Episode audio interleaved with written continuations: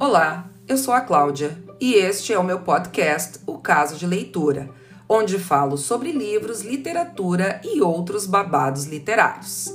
No programa anterior, eu apresentei um dos poemas do meu mais novo livro, Quem Será que Mora no Meu Jardim?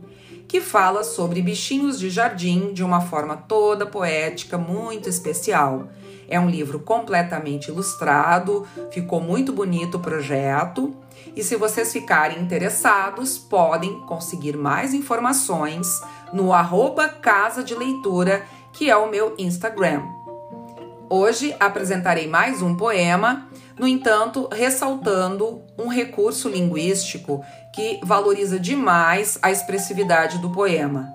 Eu estou falando da aliteração que nada mais é do que a repetição dos fonemas consonantais no início ou no meio de palavras, dentro de um enunciado ou dentro do texto, enfim, das estrofes, já que estamos aqui falando de poemas. E para exemplificar esse recurso, lerei um dos textos então do meu livro. Escutem. Tem o corpo todo articulado, tenta tocar no tatuzinho para ver. Tadinho temeroso toca se esconder. Tatu todinho se fecha, se enrola e se faz de morto, para ninguém nele mexer. Uma hora ele se abre, deixa de manha tatu teimoso.